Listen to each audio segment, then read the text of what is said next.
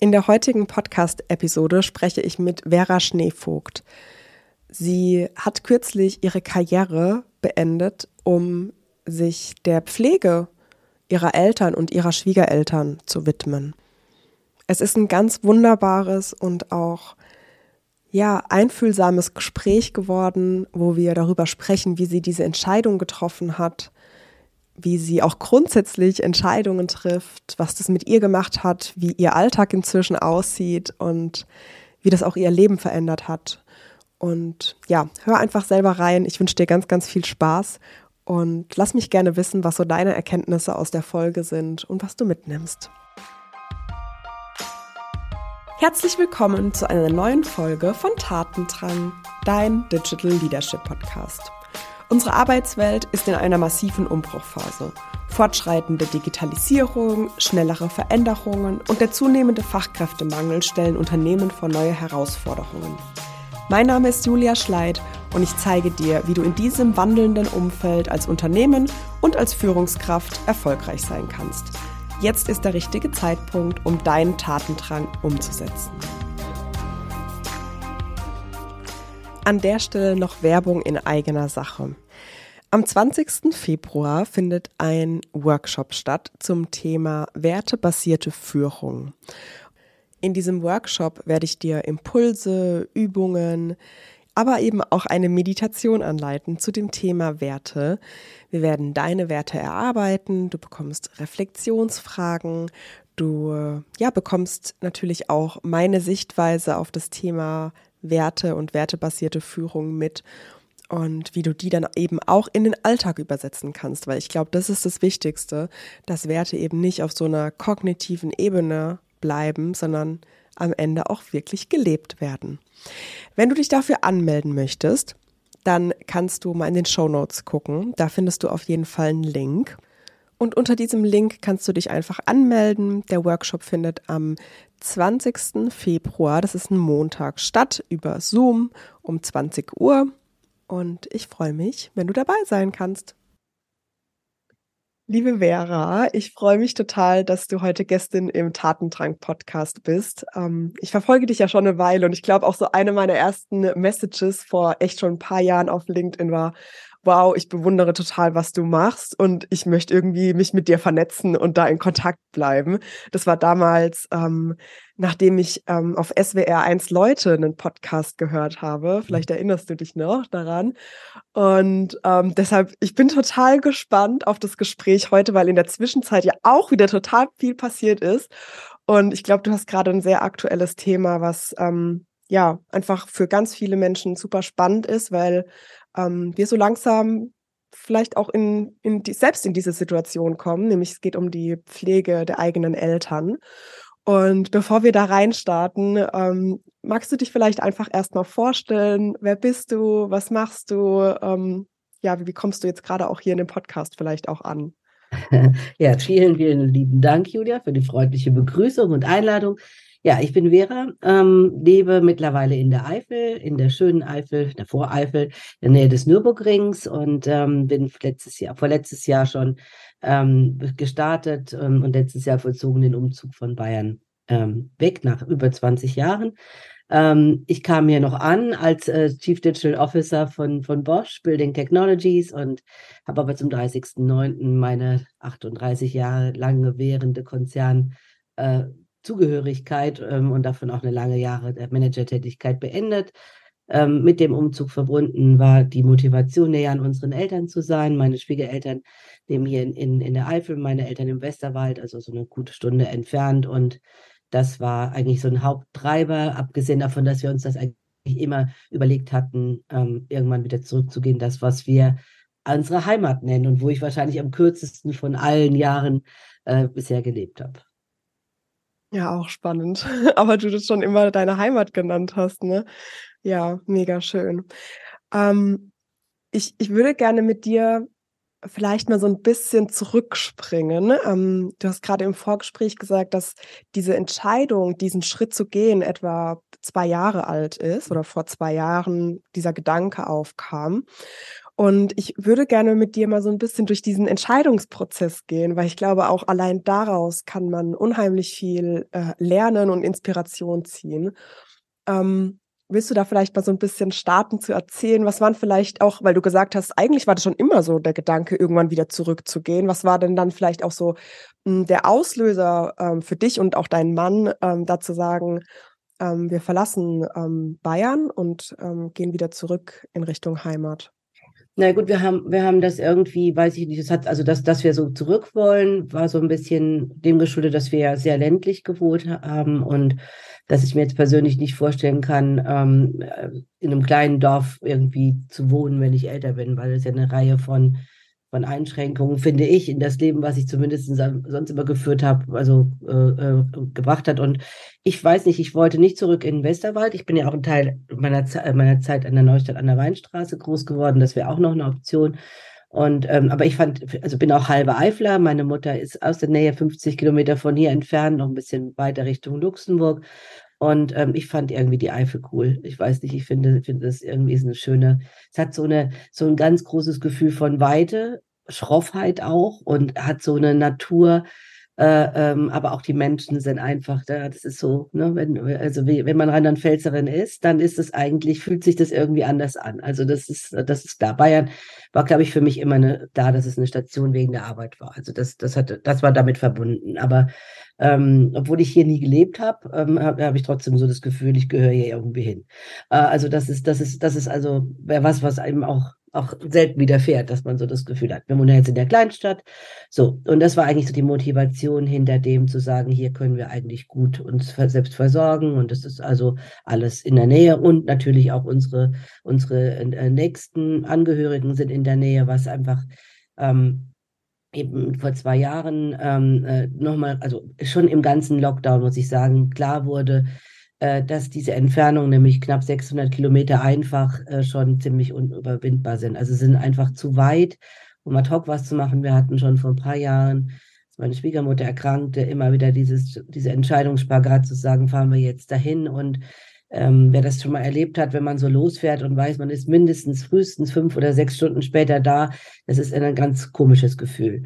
So, und ähm, dann ähm, sind vor zwei Jahren mein Onkel und meine Tante und der Mann meiner Tante kurz danach innerhalb von 24 Stunden an Covid gestorben.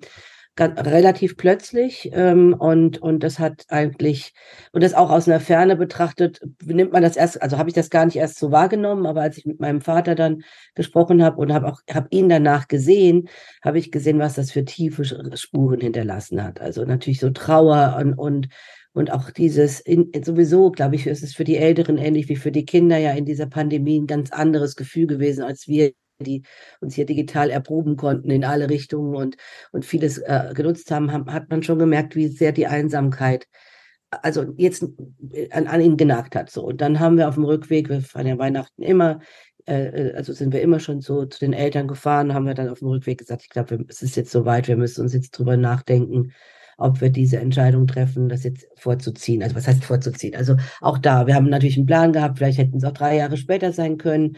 Ähm, aber irgendwie weiß ich nicht. Gibt es ja manchmal so Situationen, das erlebt wahrscheinlich jeder, wo man so denkt, das ist jetzt ein Moment, der irgendwie, ist es, der, ist es jetzt der Moment? Und das war so. Ja, und so haben wir dann die Entscheidung getroffen, zunächst erstmal ähm, unseren Wohnsitz zu, zu verlegen und also das alles zu initiieren. Ja, und alles andere kam dann so nach und nach. War das für dich eine einfache Entscheidung in dem Moment? Also ist die wirklich da im Auto auf der Strecke zurück nach München in, ja. oder äh, nach Bayern entstanden? Ja. ja. also wer mich kennt, weiß ich, entscheiden ist eine meiner großen Stärken. Also ich bin nicht so, so, so ein Zöderer und äh, Haderer. Äh, ja, also es, wie gesagt, es, es, deutet es sich ja an und es ist ja, ist ja was, ähm, wo du, wo du natürlich auch, muss ich auch rückblickend sagen, in vielen Situationen ist natürlich das, was ich gelernt habe und, und äh, kennengelernt habe in meinem Beruf, äh, hilft natürlich, ne, wenn du das anwenden kannst, auch auf so ein paar Situationen. Und da gilt es halt abzuwägen und zu sagen, natürlich, es gibt viele auch zu organisieren, aber das ist, ähm, das war nichts, was mich abgeschreckt hat. Ich glaube, es war so wichtig, dass Thomas und ich, also mein Mann und ich, die diese Entscheidung irgendwie zusammen getroffen haben und uns auch klar war, dass das jetzt eine ziemlich einschneidende Entscheidung werden wird für uns, also natürlich den Lebensraum zu verändern, aber dafür kam ja wieder eine andere Episode, die jetzt eher, eher sag ich mal, für mich zumindest eher diffus war. Also das war ja noch nicht so ganz klar, was das jetzt genau bedeutet, aber ähm, ja, dass wir, dass wir gesagt haben, Zeit ist was, was, was relativ gesehen wahrscheinlich noch dramatischer eine Bedeutung für uns als insgesamt als Familie hat. Ähm, das ist ja was, was man sich irgendwie sehr schwer eingestehen möchte. Man denkt ja immer, man kann ja das noch machen und dann mache ich das. Ähm, und dieses Aufschieben hatten wir beide das Gefühl, dass das ging jetzt nicht mehr.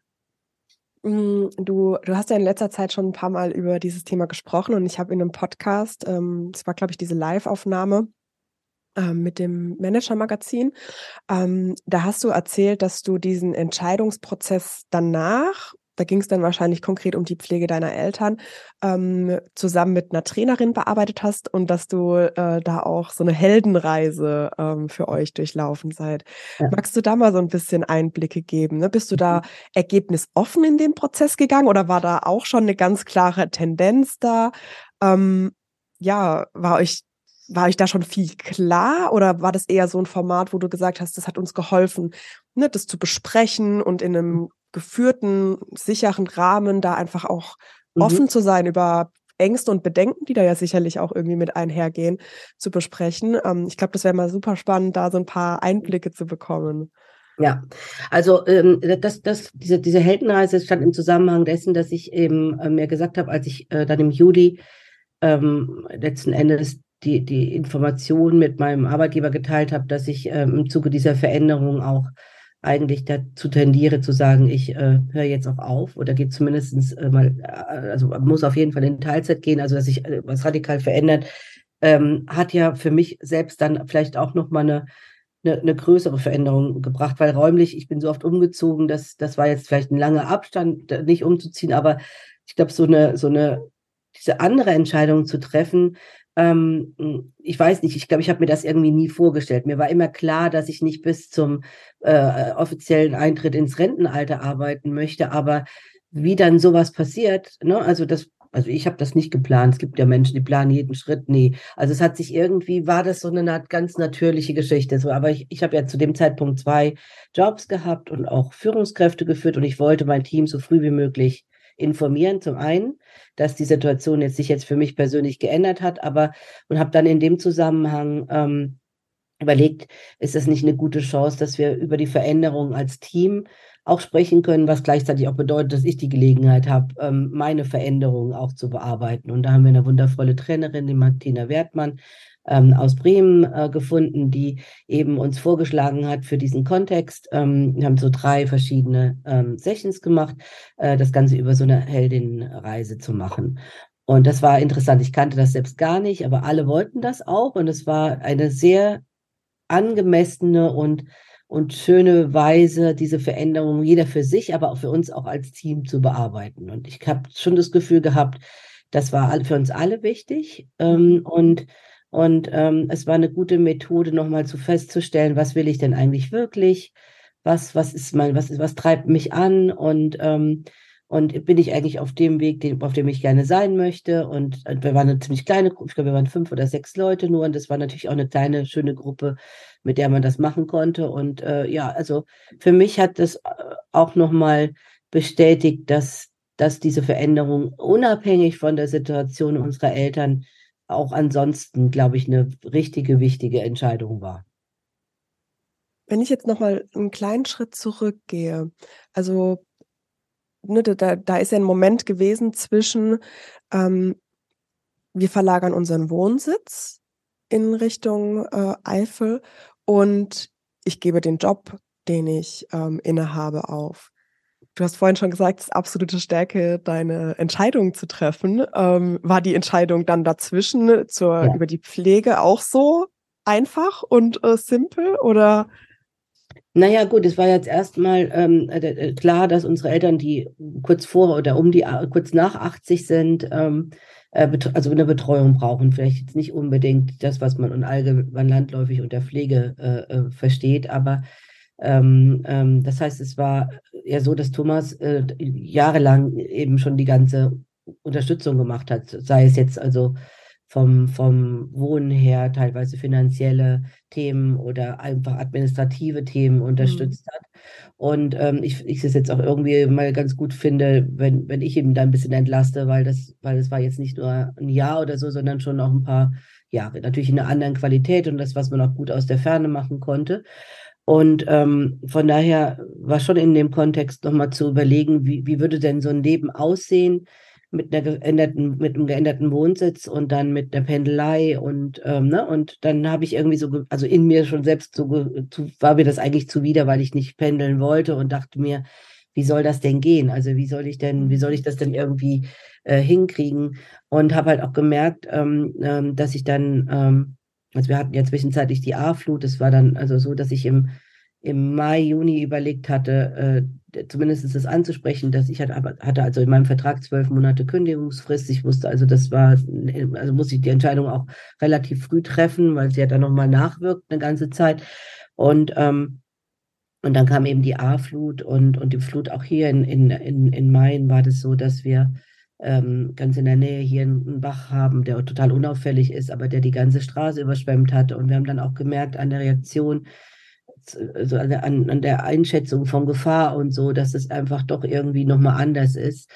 Und bei vier Eltern äh, zu dem Zeitpunkt war es so, dass das ist auch, das ist ja eine Menge, das sind ja viele Menschen ne? und jeder ist unterschiedlich und das alleine zu schaffen kann, kann keiner. Also wir haben unsere Geschwister jeweils vor Ort, also ähm, das ist schon mal eine ganz gute Kombination, aber irgendwie auch da, bei meinem Bruder zum Beispiel, habe ich auch gemerkt, dass ihm das sehr belastet, dass diese Verantwortung räumlich auch bei ihm hängt und ich ja bis dahin also immer ein schönes Leben geführt habe, in dem ich durch die Weltgeschichte gejuckelt bin und konnte eigentlich mich selbst verwirklichen. Ne? Und, mhm. und das aber auch zu sagen, ist es das jetzt, also ich bin da total dankbar drüber, aber ist das alles? Äh, nee, ist es nicht. Und, und so kam eigentlich dann diese Entscheidung, äh, alongside the journey, wie man in Englisch sagt, und, äh, und kam dann eben, ähm, dass ich gedacht habe, nee, jetzt, jetzt, kalkulieren wir das mal, ob das irgendwie geht, mhm. zu sagen, ich beende dann auch, mache einen klaren Schnitt und damit habe ich auch eine Chance, sage ich mal, dieses Leben anders aufzubauen. Ich habe es ja dann eben auch mit der Kündigung äh, gemacht, dass ich in drei Monate noch Vollzeit und dann angefangen habe, Teilzeit zu arbeiten. Das war, kann ich jedem echt nur empfehlen, wenn das geht, weil das einfach so ein runterfahren ist und hatte dann diesen einen Tag, den ich mit meinen Eltern verbracht hatte und habe dann auch gemerkt, also über diese Routine auch, dass das wirklich notwendig ist. Ne? Und, ähm, mhm. und deswegen war das dann eigentlich irgendwie klar, äh, ich, das ist im Moment der beste Weg oder die beste, die beste Weise, diesen Übergang irgendwie zu machen. Ja. Ja, ähm, ich finde es so schön, dass du das mit der Teilzeit nochmal ansprichst, weil ähm, Du kannst ja gleich auch mal so ein paar Einblicke geben, wie es bei dir so emotional aussah, auch über dieses Jahr, wo dann die Entscheidung schon getroffen war und du da noch durchlaufen bist. Ähm, und ne, auch dieses Jahr ja wahrscheinlich eine, eine Heldenreise mit Höhepunkten und Tiefpunkten und mit Erkenntnissen und dem Elixier, was man dann am Ende für sich äh, rausziehen kann, ähm, rausgeht. Mhm, weil ich habe beobachte das schon immer mal wieder, gerade wenn Menschen am Ende ihrer Karriere ausscheiden ähm, und in, in Rente gehen oder ne, die Karriere hinter sich lassen, dass da doch auch emotional viele Themen oft unbearbeitet bleiben und auch Überforderung da ist, auch eine emotionale Überforderung, ähm, ne, weil das ist ja auch so, man freut sich das ganze Leben auf diesen Zeitpunkt und auf einmal ist da ganz viel Trauer und auch Überforderung und auch, ähm, wo ziehe ich jetzt auf einmal meinen Selbstwert her? Mhm. Dass, dass Menschen damit ähm, oft überfordert sind, sich ähm, in diese, in diese Auszeit dann und auch in diese, dieses, ich habe jetzt keine berufliche Verpflichtung mehr zu geben. Ähm, wie war das für dich, diese, diese, dieses Jahr vielleicht auch bis zu dem Punkt, dass du dann auch komplett den Abschied gefunden mhm. hast? Naja, gut, ich konnte, glaube ich, durch dieses Jahr das irgendwie auch so ein bisschen organ besser organisieren. Ne? Also, ähm, also es ist ja nicht, also ich habe auch gemerkt, dass, dass ich so ähm, ja, also dass ich sage, was, wenn ich jetzt zurückschaue auf mein Berufsleben, da waren so viele Höhepunkte und tolle Erfahrungen drin und vieles, was mir immer, was ich mir als junger Mensch gewünscht hatte, eben sehr viel international zu arbeiten, viele verschiedene Kulturen kennenzulernen. Ähm, ich habe ja große Jobs, große Projekte und sonst was gemacht und habe dann so gedacht, das hast du ja alles, das nimmt dir ja keiner. Also diese Erfahrung habe ich, ne? Und dann eher zu überlegen, was kommt denn jetzt? Also was, was, was, was, und ich habe dann auch gemerkt, es gibt keinen Kick mehr. Also ich, ich hatte jetzt nicht das Bedürfnis zu sagen, ich muss jetzt nochmal CEO in einem DAX-Konzern werden oder so. Ne? Also das, ich, ich glaube, das war vielleicht so auch der, das Wichtigste, dass ich so mit mir selbst gesagt habe, das ist Arbeit gewesen und es war ein sehr wichtiger Teil meines Lebens, aber das ist ja nicht alles. Ich defin also ich kann mich nicht über diese Arbeit alleine definieren. Und vielleicht war da auch die Pandemie und das Art des Arbeitens nochmal hilfreich, das auch zu erkennen. Ne? Du hast ja schon, also es war ja schon so ein vorgelagerter Cut eigentlich, mhm. ähm, dass das Leben, was ich vorher hatte mit vielen Reisen und vielen Meetings auf der Welt, das hat ja gar nicht mehr stattgefunden. Also das war, glaube ich, auch so ein, so, hat schon auch geholfen als ein bisschen als Katalysator für die Entscheidung, zu sagen, ich kann auch wirklich hier bleiben. Ne? Also ich muss nicht irgendwie mhm. durch, durch die Weltgeschichte gehen. Hm. Und dann ähm, dachte ich mir eben, ich möchte gerne dieses Teilzeit ausprobieren, weil, weil das ein, ein bisschen ge geordnetes Runterfahren ist, nicht so von 150 auf null. Und habe so gemerkt, den ersten Job abzugeben. Und natürlich ist es dann so, dass dass ich dann, ähm, dass dann ein bisschen gedauert hat, bis klar war, wer meine Nachfolgerin wird und ähm, ich dann auch irgendwie so selbst versucht habe, da war viel, viel Veränderung auch in, im Leadership-Team, also und wo ich dann auch so gedacht habe, ich muss diesen Prozess aber auch aktiv mitbegleiten. Ne? Ich kann also vielleicht auch so, dass ich gar keine Erwartungen hatte. Ich brauche jetzt nicht so eine Gloria zum, zum Abschluss, äh, sie ist so toll und ist ein Riesenabschied, sondern ich habe so gedacht, es kann auch alles ganz still und leise gehen, weil weil es ist ja mein meine mein Ding und ähm, und ich würde wollte auch gerne da die Hand an der an der an der Kupplung haben, wie, wie, wie jetzt so, wie so dieser Ausstieg funktionierte. Und das ging jetzt im, im, im, in dem Kontext, in dem ich war, ganz gut. Und habe dann eben so gemerkt, natürlich ist es dann so, dass du, also dass ich selbst gemerkt habe, klar, es kommen dann Themen, die sind dann eher für die Zukunft. Die, da da habe ich gespürt, wenn ich, da brauche ich mich jetzt nicht engagieren, weil, ne, aber andere Projekte, so dachte ich, ja, die muss jetzt irgendwie noch übergeben und, und habe auch so gemerkt, natürlich ver ver verlierst du auch an, an, an Bedeutung ne, in diesem Kontext, aber ähm, es, also es war, war nicht schlimm. Also es war jetzt nicht so, dass ich gedacht habe, oh Gott, jetzt fehlt's mir. Ich hatte dann noch das große Glück, im Juli ähm, hatten wir um, das erstmal wieder in Präsenz, also das zweite Mal in meiner Bosszeit, so ein großes Executive Meeting. Das war ganz schön, dass ich mich dann auch so von vielen Leuten verabschieden konnte. Äh, das hat es natürlich dann auch nochmal ganz leicht gemacht und dann noch, hast auch gemerkt, wie viele Menschen so, oh, wie kann man sowas machen? Ne? Und das ist ja dann auch so eine, so, so, so eine Form von Berührungsängsten. Also du könntest dir auch denken, also ich denke so nicht, aber du gehörst jetzt zu diesen abtrünnigen, Aussätzigen, die irgendwas anders machen. Also du bist auf jeden Fall nicht im Mainstream der, mhm. der anderen. Und das, da, da, da ich als Person damit noch nie Probleme hatte, weil ich glaube, nie im wirklichen Mainstream war, ähm, fand ich das interessant, auch zu sehen, wie die Menschen auf so eine Entscheidung, die ja total persönlich ist. Und die, ich würde nie sagen, meine Entscheidung ist ein Muster für, für diese Kategorie oder diese Kategorie.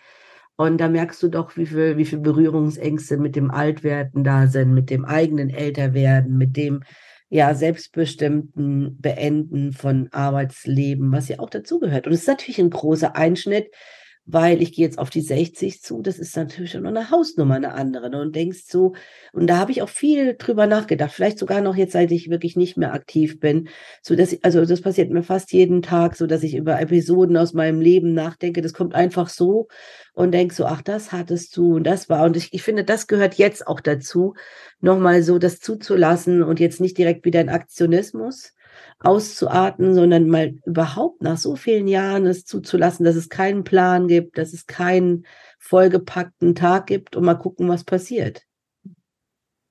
Mega schön. Ja, dass du das auch so genießen kannst und dass ja. du da auch so positiv drauf schaust. Das habe ich mir wirklich vorgenommen, weil ja. ich habe wirklich viel und hart gearbeitet und es waren wirklich mhm. sehr, sehr schwere Jobs dabei. Und, ähm, und, und tatsächlich ist es aber so, wenn du dann so wenig Zeit hattest, auch mit den Menschen, ich habe das jetzt auch schon mal gesagt, ich musste auch meine Eltern, meine Schwiegereltern überhaupt erstmal wieder neu kennenlernen, weil nur über das Telefon und nur über die paar Besuche, das ist ja dann eine andere Qualität. Und es sind ja auch Menschen, die, die sehr viel zurückstecken mussten, weil ich immer, also weil sich auch viele nach mir gerichtet haben, auch für meinen Freunden. Also es ist so, dass natürlich, ich bin also, glaube ich, die Erste, die jetzt nicht mehr eben so drin, aber ich merke das so oft, dass ich telefoniere ganz einer anderen Qualität mit meinen Freundinnen, wo ich so oft wusste, ich bin, war so ein bisschen gehetzt und dachte, oh Gott, hoffentlich dauert das jetzt nicht so lang, weil du musst doch das, das, das machen. Und jetzt kann ich so einfach zuhören und auch für die mal da sein. Und das ist irgendwie auch eine schöne, äh, ähm, eine schöne, ja, auch eine schöne Möglichkeit, was zurückzugeben, was ich, was ich also vielfach auch als Geschenk ähm, erfahren habe. Also wir haben zum Beispiel am Wochenende ähm, Plätzchen gebacken, äh, angefangen und gestern, dann habe ich gesagt, habe ich noch so gestern zu meinem Mann gesagt, ich glaube, ich habe noch nie in meinem Leben so entspannt äh, mich auf Weihnachten irgendwie so so vorbereitet, ohne dass diese Hetze dabei war und auch so diese Zeit jetzt so, so mal äh, zu erleben, ne? Also nicht getrieben zu sein mit Veranstaltungen und, und so ganz, ganz bewusst. Die nächsten zwei, drei Wochenenden werden wir auch mit Freunden oder Verwandten auch teilweise noch verbringen. Das ist ein ganz anderes Gefühl an Leben. Und ich will das gar nicht werten. Das ist einfach nur was Neues und, und fühlt sich mal zumindest interessant an. Dann lass uns doch jetzt mal in den aktuellen Moment irgendwie so reinschauen. Ähm, Du bist jetzt seit Oktober im sogenannten Reverse Parental Leave, habe ich erfahren, so heißt das. ähm, was steckt denn dahinter? Wie sieht dein Alltag aus? Ähm, ja, was, was erlebst du so im Alltag? Wo hast du vielleicht auch Unterstützung durch, ne, es geht ja um die, auch die Pflege der Eltern, gibt es da auch einen Pflegedienst, der unterstützt? Mhm. Wie, ja. Nee, also es ist so, ist so, dass unsere Eltern noch nicht pflegebedürftig sind in dem Sinne, dass sie wirklich, sage ich mal, 24 Stunden Betreuung brauchen, sondern es war so, dass eigentlich nichts so, so kam, wie wir, wie, wie man sich das so vorstellt, sondern im August schon zeichnete sich ab, dass mein Schwiegervater durch einen Krankenhausaufenthalt und ähm, dann im September durch einen zweiten sehr schwer erkrankt ist und er ist auch leider zwischenzeitlich verstorben im, im, ähm, im Oktober. Ähm, und da haben wir tatsächlich auch als Familie entschieden. Und das konnten wir auch nur, weil wir eben hier vor Ort waren, dass, dass wir ihn zu Hause begleiten, die letzten äh, zwei Wochen. Das war schon mal eine absolute hammerintensive äh, Erfahrung, die, die, die ich mir gar nicht vorstellen konnte. Hätte ich darüber theoretisch gesprochen, war das ganz anders als, als, ne? Und dann denkt man auch so, ja, was soll das? Was willst du vorher immer eigentlich schon festlegen, was du kannst und was du nicht kannst, sondern in dem Moment ist es eh anders. Also das war so die, die vielleicht pflegerisch intensivste Zeit ähm, auch zu unterstützen. Also das war, das war auch als Familie eine interessante Erfahrung. So und zeitgleich kam meine Mutter ins Krankenhaus, da bin ich eine Zeit lang immer hin und her gefahren und da war erst unklar, was sie hatte und dann habe ich mich mit meinem Vater ein bisschen mehr gekümmert und habe dann war dann fast jeden Tag eben dort und geguckt, was was Sache ist und das eben eigentlich genau zu dem Zeitpunkt, wo wo ich meinen letzten äh, offiziellen Arbeitstag hatte und dann merkst du, kommt irgendwie auf einmal alles so zusammen und ähm, und da hatte da gar keine richtige Zeit, das für mich zu ordnen. Also ich versuche jetzt in, in, in so ähm, ein, ein bis zwei Tage die Woche zu meinen Eltern zu fahren, meistens einen Tag, weil im Moment ist es, äh, oder sie auch hierher zu holen, dass wir also Zeit verbringen. Wir waren zum Beispiel im, im äh, Anfang November eine Woche zusammen in Bayern, weil die hatten eben auch alles ein bisschen nötig, sich zu erholen, also dann einfach da auch dann die Zeit zu haben und auch die Langsamkeit ertragen zu können, die du ja in der Regel, wenn du so aktiv bist, äh, nicht wirklich ertragen kannst. Es fällt mir immer noch nicht leicht, muss ich sagen, aber es ist so, dass, dass, dass du dann sagst, du stellst dich eben auf das Tempo ein und das entschleunigt alle und das entstresst auch alle. Ne? Und ähm, verbringen natürlich jetzt sehr viel Zeit mit meiner Schwiegermutter ähm, und versuchen eben da auch viele Gespräche zu führen. Diese ganze Trauerarbeit ist auch eine ganz, äh, ganz spezielle, ähm, die, die man hat und auch zu sehen, wie, wie Menschen, die seit fast 60 Jahre zusammen sind, ne, wie viel da einfach ist äh, ähm, und, und das auch ja, sich auch mal anzuschauen, was das denn tatsächlich bedeutet. Und ähm, jetzt freuen wir uns natürlich auf Weihnachten und äh, gucken eben, dass wir jetzt zum Beispiel dann ein bisschen unterstützen, dass die nicht so viel machen müssen, sondern dass wir das alles eben übernehmen. Ja, für nächstes Jahr haben wir dann alle zusammen Urlaub geplant. Also es ist so, es ist jetzt nicht so ein fester Rhythmus, ähm, sondern es ist halt, kommt halt drauf an. Ne? Manchmal ein Arztbesuch, manchmal irgendwas zu, zu erledigen. Also es ist ganz, ganz unterschiedlich. Es gibt keinen richtig festen Rhythmus. Ähm, ja, ich habe schon damals aus dem Podcast, den ich vor ein paar Jahren gehört habe, habe ich rausgehört, dass du unheimlich engagiert bist ähm, in ganz unterschiedlichen Themen. Ähm, ihr habt ja auch einen Pflegesohn ähm, aufgenommen und dann auch in dem A-Teil die äh, Flut. Nochmal bitte? Flutmut. Genau, Flutmut, ähm, das Projekt aufgesetzt, worüber du auch äh, stark kommunizierst. Ähm, was für eine Bedeutung hat für dich Ehrenamt und mhm. dich zu engagieren, weil du das ja auch schon so lange und aktiv lebst? Ich habe jetzt nur zwei Sachen rausgenommen, da sind noch ganz, ganz viele andere Themen drin. Was also bedeutet glaub, für dich Ehrenamt? So richtig bewusst geworden ist, dass es, dass es eigentlich auch ähm, also immer schon eine, eine bewusste, finde ich, Verpflichtung jedes Menschen gibt, insbesondere denen, denen es gut geht, der Ge Gesellschaft was zurückzugeben, habe ich aus verschiedenen Facetten. Wahrscheinlich also in meiner Kindheit, weil meine Mutter hat sich schon sehr früh in der Flüchtlingshilfe engagiert und ähm, meine Eltern sind extrem so immer engagiert gewesen in ehrenamtlichen Dingen. Ähm, habe ich das so mit, wahrscheinlich mitbekommen. Und, ähm, und äh, letzten Endes habe ich dann auch in Japan das nochmal gemerkt, also als ich dort für, für das japanische Unternehmen gearbeitet habe, wie wie fest etabliert das ist, dass das Individuum gar nicht so wichtig ist, sondern dass, dass, der, dass der Gesellschaft gut gehen muss. Ähm, und dass das so ver, verankert ist in so einer ganzen äh, Kultur, fand ich irgendwie ganz, ganz interessant. Und ähm, dann die Flüchtlingskrise 2015 eben, als diese Mengen kamen an, an also schiere Mengen an Menschen, insbesondere aus Syrien, also aus dem Kriegsgebiet. Und dann haben wir das eben bei uns damals im Dorf auch mitbekommen und haben dann, ähm, Thomas war zu der Zeit mit Freunden in Wien, der hat dann an diesem Bahnhof, wo die alle ankamen und hat gesagt, sowas hat er sein Leben lang nicht gesehen. Und er war ja immerhin zwölf Jahre bei der Bundeswehr und hat schon auch da viel, viel Erfahrung gehabt und und sagte, das ist irgendwas, das müssen wir uns mal genauer angucken. Und dann haben wir eben äh, Ahmed und Mohammed ähm, kennengelernt aus Syrien, zwei Brüder, die eben zusammen alleine hierher gekommen sind. Ahmed war damals gerade 13 geworden. Und ähm, ja, und dann haben wir uns irgendwie entschieden über die Zeit, dass es vielleicht ganz gut ist, wenn wir uns um um Menschen ganzheitlich kümmern. Sein Bruder ist sechs Jahre älter, der ist mittlerweile komplett autark, aber Ahmed war natürlich für ihn, war das auch nicht leicht, diesen Umzug ähm, von uns mitzubekommen. Und ich merke auch, dass er wahrscheinlich am allermeisten darunter noch immer leidet, dass ihm jetzt zum zweiten Mal seine Familie fehlt, obwohl er jetzt fast 20 ist. Aber ähm, da haben wir noch immer eine sehr enge Verbindung. Und das ist auch für ihn ganz, ganz wichtig, in diesem ganzen Familienprozess zu bleiben. Und darüber habe ich natürlich auch dieses ganze politische Engagement und mitbekommen, was Krieg oder was Unterdrückung ähm, anrichtet. Ne? Und das sieht man jetzt im Iran wieder. Also ich finde, der Iran hier noch ganz, ganz gute iranische Freunde und ähm, es ist so, es ist so dramatisch, wie, wie, wie jetzt unter fadenscheinigen religiösen oder sonst was Argumenten Unterdrückung von Menschen stattfindet. Ne? Und für, für was? Also so, so ganz unsinnig. Afghanistan zwischendrin war auch so ein ganz großes Thema. Und dann habe ich gedacht, ich muss auf jeden Fall meine Stimme äh, oder möchte meine Stimme dafür auch erheben, weil ich das, wie gesagt, durch, durch die Jungs ähm, ganz massiv mitbekommen habe, wie das ist, wenn du so deine Heimat wirklich verlierst. Vielleicht hatte da deswegen auch Heimat für mich wieder eine andere äh, Bedeutung erlangt.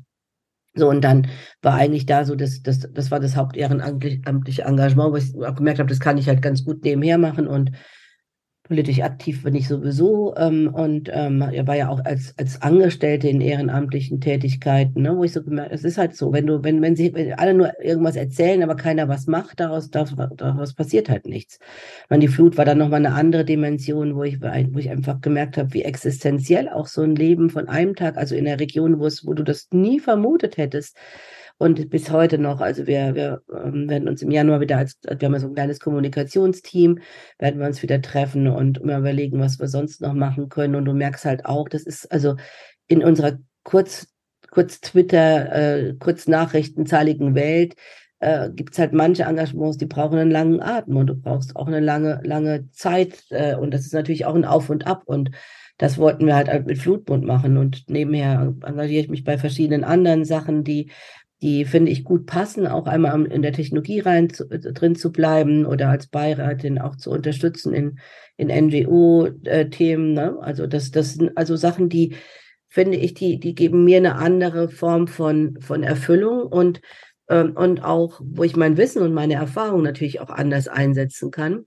Gerade ich betreue auch ähm, äh, mehrere Startups, ähm, die im technologischen Bereich sind, wo, wo es eigentlich auch da, wieder, da wieder ich wieder was zurückgeben kann und gleichzeitig natürlich den großen, die große Freude habe, in den wichtigen Fortschrittsthemen in der Technologie drin zu bleiben, was, was ich, was ich gerne möchte und aber auch, auch zu sehen, was junge, junge Unternehmerinnen beschäftigt und wie, wie anders deren Leben ist im Vergleich zu meinem war. Ne? Und ähm, da auch wieder zu helfen. Und ich glaube, so über, über die vielen Kontakte und Netzwerke. Und das ist ja was, was man eben dann auch aus der Arbeit mitnimmt. Ne? Also ich habe das ja immer versucht, nicht nur auf den aktuellen Job zu behalten, sondern immer dieses Netzwerken, auch, auch, auch auf Veranstaltungen zu gehen, äh, neue Leute kennenzulernen, neue Themen. Das, das zahlt sich jetzt halt gut aus. Ja, mega spannend. Hm, hast du gerade noch irgendwelche beruflichen Projekte, die du jetzt, ähm, weiterführst, ne? Also, du mach machst ja den Podcast, habe ich mitbekommen. Mhm, äh, neu initiiert, genau. Genau, da kannst du ja auch mal kurz erzählen, genau. wenn du genau. magst. Mhm.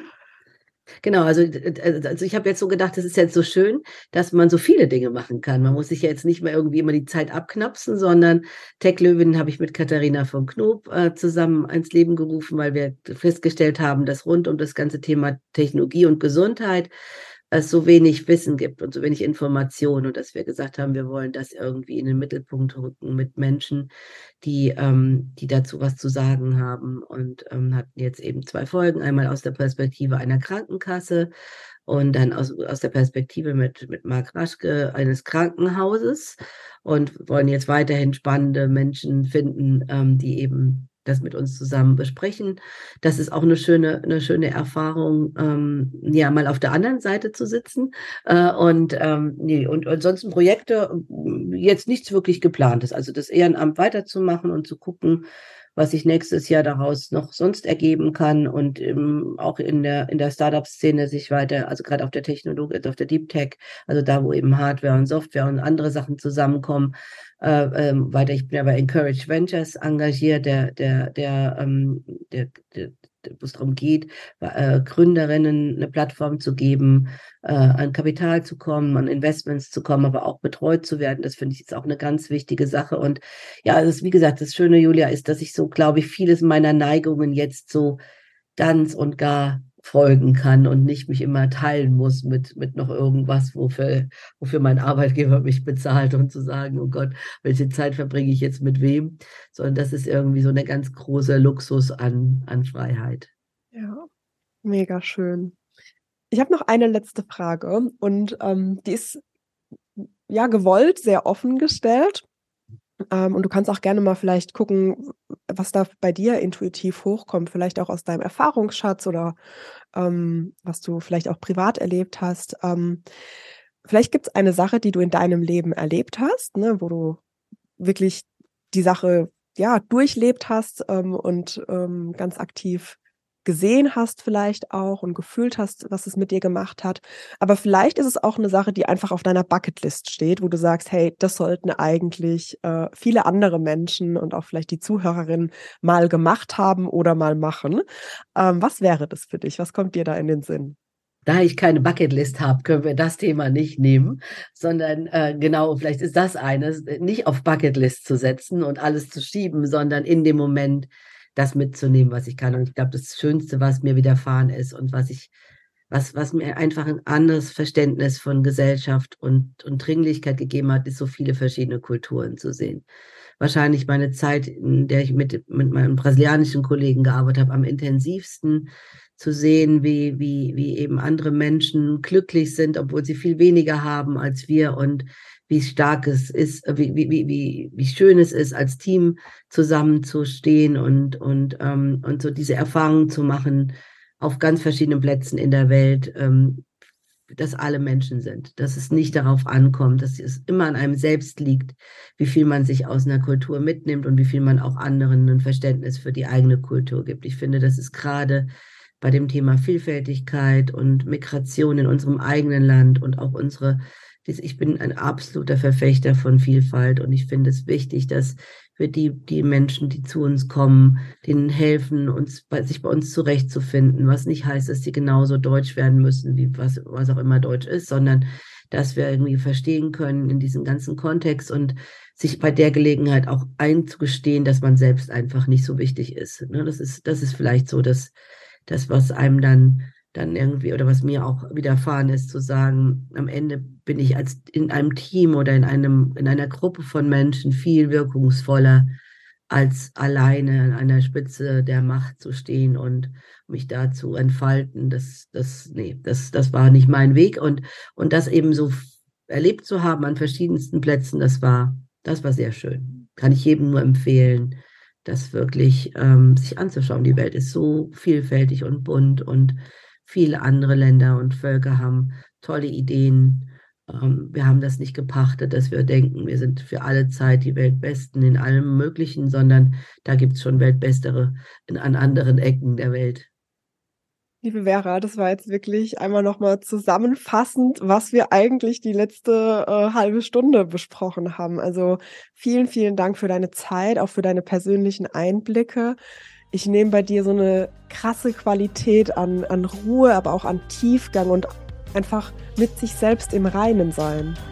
Und das, das strahlst du auf so eine tolle Art und Weise aus. Also wirklich, ähm, es, hat, es hat mich sehr berührt, äh, mit dir über dieses Thema zu sprechen. Und an vielen Stellen saß ich einfach da und mir sind so die Tränen in die Augen gekommen, weil ich so dachte, ja, genau das. Und es ist wirklich, ähm, wirklich toll, dass du das auch so öffentlich teilst und dass du dafür eine Plattform bietest und ähm, dadurch auch Menschen, das ist ja vorhin vielleicht auch schon in einem Nebensatz gesagt, dass Menschen auf dich reagieren und äh, da eine Resonanz haben und das vielleicht auch in einer Bandbreite, sowohl positiv und das total bewundern und auf der anderen Seite aber auch vielleicht ein Fragezeichen in ihrem eigenen Leben aufmachen.